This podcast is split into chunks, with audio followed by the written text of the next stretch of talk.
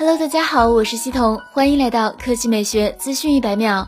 日前，基于最新爆料制作的 Galaxy Note 20 Plus 渲染图在网上曝光，可以看到该机仍然采用较为方正的轮廓设计，正面是6.9到7英寸中央挖孔屏，曲率较小；背面是形如 S20 Ultra 的矩阵式拍照模组，内藏四摄，包括一颗方形潜望式变焦镜头。此前，爆料人 Max 和数码达人 i 冰宇宙都暗示 Note 20可能仅仅是带了 S Pen 的 S20 Ultra。配置方面，传言 Note 20系列将搭载骁龙八六五五 G 平台，最高十六 G LPDDR5 内存，UFS 三点一闪存，后置幺零八 MP 加四十八 MP 加十二 MP 加三 D T F 四摄。依然可实现一百倍变焦，其他参数可能还有五千毫安时电池、恢复一百二十八 G 容量起步等。坦率来说，在 S 系列屏幕越来越大的趋势下，Note 系列的确要寻找一些新的特色卖点。仅靠 S Pen 似乎力量越来越小。参考销量走势咄咄逼人的华为 P 系列和 Mate 系列差异就较为明显，除了核心 SoC、外形、拍照等都容易给用户带来差异化和新鲜感。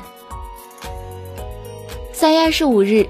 柔宇在深圳发布 Flex Pay 二柔性折叠屏手机，柔派二首发搭载了柔宇第三代禅意折叠屏，号称有了百分之五十的亮度提升。